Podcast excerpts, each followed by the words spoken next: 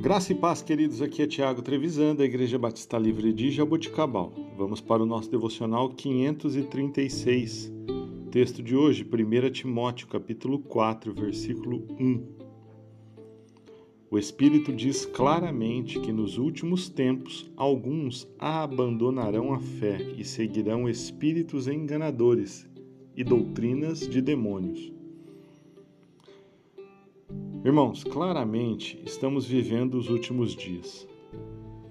Tudo à nossa volta, os sinais que Jesus e os profetas nos disseram para procurar estão correndo diante dos nossos olhos. O diabo e seus demônios estão fazendo seu trabalho sujo, e isso não deveria nos surpreender. A Bíblia adverte que nos últimos dias as coisas irão de mal a pior. Um dos sinais será um abandono da fé. Alguns cairão e seguirão espíritos enganadores e doutrinas de demônios.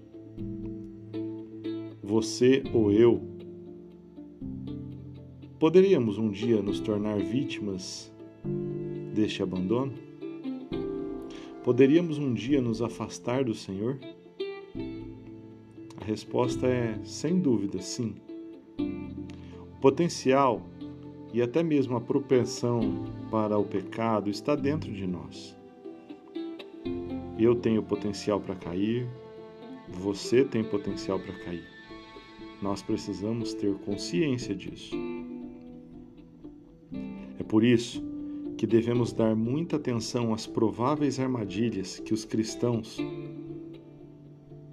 sofrem a cada dia e essas armadilhas são mostradas nas Escrituras. Há coisas que devemos estar atentos conforme vivemos nos últimos dias. Como o apóstolo Paulo escreveu, a noite está quase acabando, o dia logo vem. Portanto, deixemos de lado as obras das trevas e vistamo-nos da armadura da luz. Romanos 13, 12. O meu relacionamento e o seu relacionamento com Jesus Cristo precisa ser constante. E vai além. Ele precisa ser constantemente desenvolvido.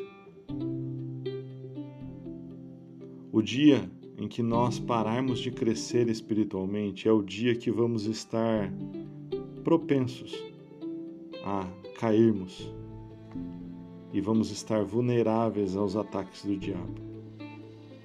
A melhor maneira de não ir para trás é continuar seguimos, seguindo em frente.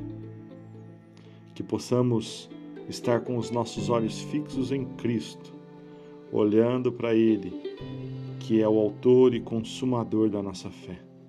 Ele, que é a razão da nossa esperança. Vamos em frente sem nenhum passo atrás. Deus te abençoe e tenha um excelente dia, em nome de Jesus.